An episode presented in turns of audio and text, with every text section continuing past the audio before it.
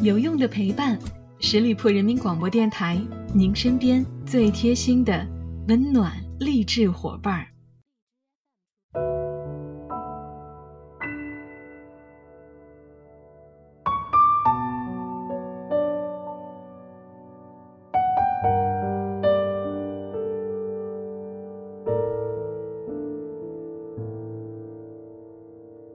有用的陪伴，十里铺人民广播电台，您身边最贴心的温暖励志伙伴。朋友们，这里是每周一与您不见不散的名人风范，我是你们的老朋友小五。每年的五月份，我都会忍不住羡慕香港的小伙伴，因为我喜欢的男人们，每年都要跑去香港约会。别误会啊，我在这里说的，是对歌迷许下五月之约的五月天。二零零六年起，除了有一年遭遇场地出状况的无奈，其余的每一年，五月天都会如约在香港举办演唱会。我有一位香港的朋友是超级五月天迷，在广州念书的时候，每年的五月份他都会特意回香港看五月天。每年的五月份，我都会看到他的朋友圈里边刷一遍五月天。后来我终于忍不住了，每年的五月份都把他屏蔽了，到六月份再放他出来。究竟是从哪一首歌开始喜欢五月天的，我已经记不清了。如今乐团当中最年轻的玛莎都已经四十二岁了，我还是习惯在疲惫、颓废、想放弃的时候，听听他们的歌。为什么会这么喜欢五月天？我相信这个问题你们都被问过，而我的回答曾经很长很长，后来却越来越短了，直到只剩下最后一句。因为，他们就是五月天呀。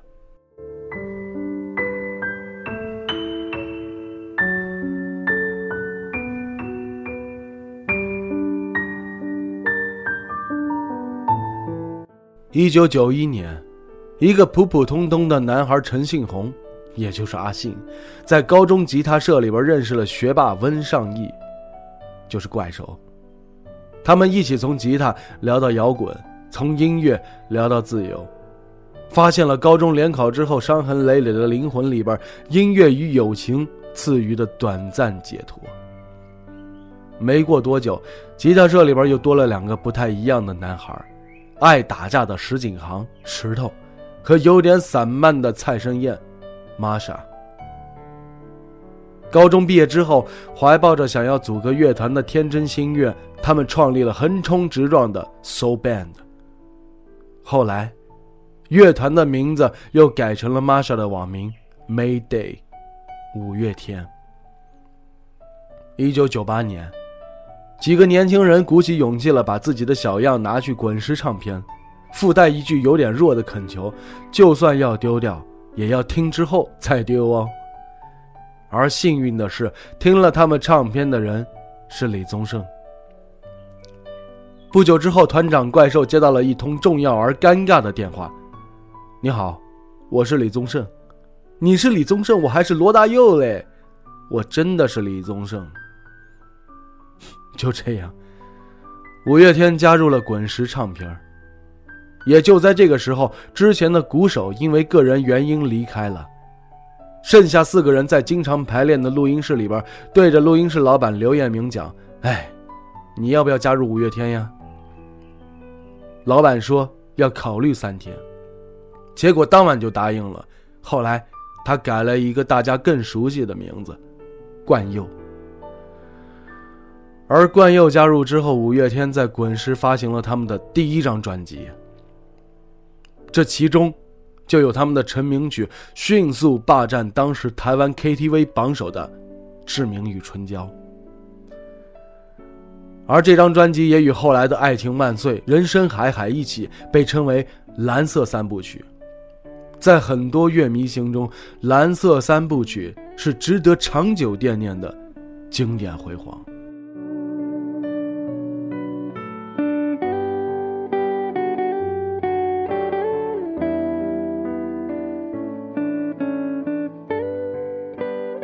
阿信总是在各个场合强调着自己的普通和平凡。二零一七年的时候，他在五月天二十周年演唱会上说：“一开始就跟大家说过了，今天是一场很普通的演唱会，因为演唱会是属于五个普通到不能再普通的家伙。我们从普通的小伙子变成了中伙子，未来也会变成老伙子，但创造奇迹的，始终还是你们。我一点都不觉得他和五月天很普通，因为他们的成功绝不是只因为恰好找到了自己喜欢的事儿那样幸运而已。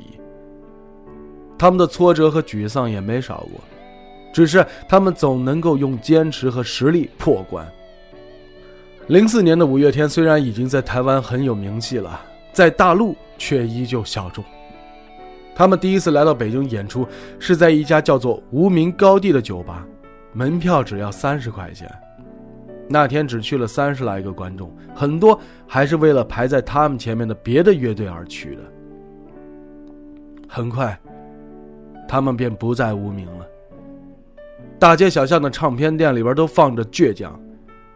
有些人被温柔的知足打动，还有人被恋爱 ing 撩到，又被终结孤单唱害过。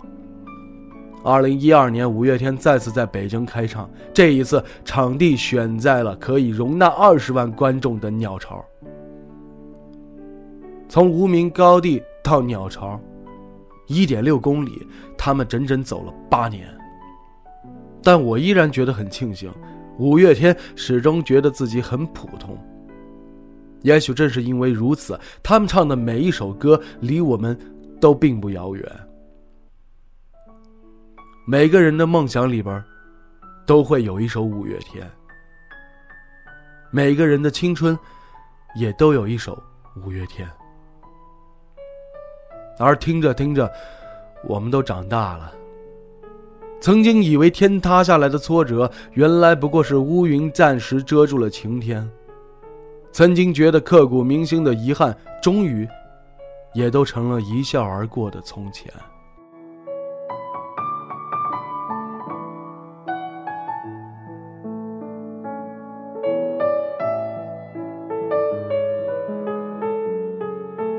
有些不明白五月天的人说，他们唱的不过是嘶吼的热血鸡汤。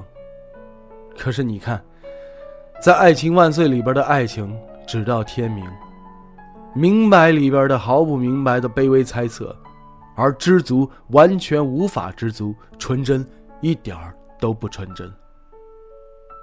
其实五月天从来没想过粉饰什么人生真相啊，或者是用鸡汤来遮掩现实的世界。他们只是想让你知道，可能失败又怎样，注定会老又怎样，马上天亮又怎样？我宁愿做错，也不要没做过。这就是我的倔强。在而我知道这首歌 MV 里边有一句旁白，我一直以为我爱着的是十七岁的他，现在我知道我爱上的是十七岁的我自己。从相信永远的少年到明白往事如烟的大人，这帮人一直爱着五月天，就像爱着自己十七岁的青春。无论是在演唱会的现场，还是重温演唱会录像，或者是听唱片的时候，只要他们的歌声响起，仿佛又能回到十七岁蝉鸣的夏天，身边是喜欢的人，那张全世界最好看的侧脸。说来也挺神奇的，他们几个加起来有两百二十多岁了。可是每当听起他们唱歌，我还是觉得我们都刚过十七岁，一切都还来得及。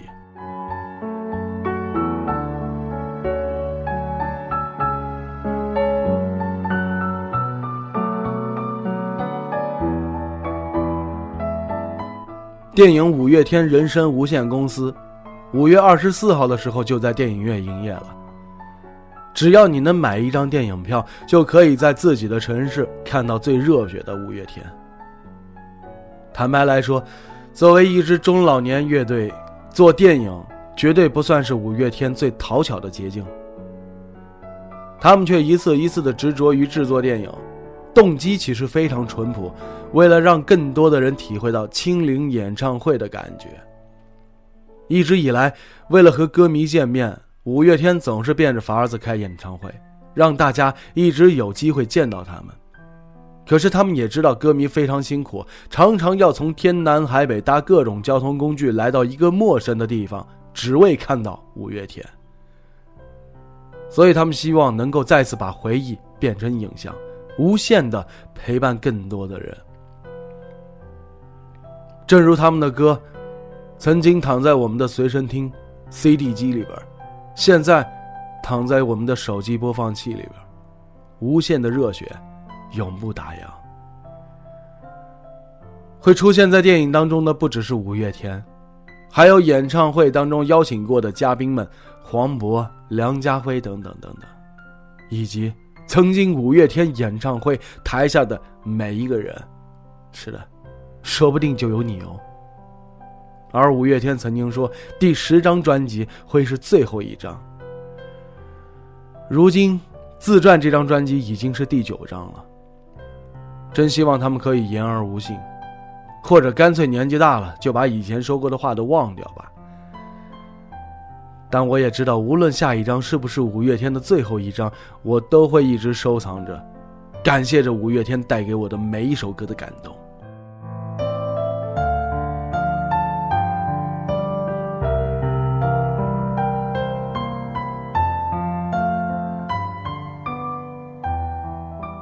之前的名人风范当中，有朋友问我：“小五，你为什么不做五月天？你是不是不喜欢五月天？”今天你们都知道答案了。我怎么能不喜欢五月天呢？在这个世界上，有很多很多的人陪你一起变老，但还好，有五月天陪我们一起固执的留在少年。好了，亲爱的听友们。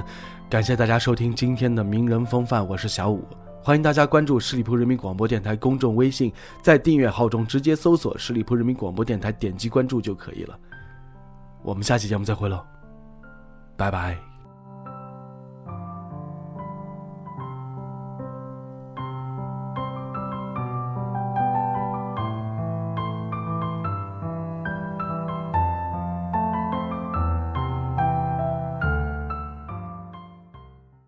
本期节目由十里铺人民广播电台制作播出。了解更多的资讯，请关注十里铺人民广播电台的公众微信和新浪、腾讯的官方微博。感谢收听，我们明天再见。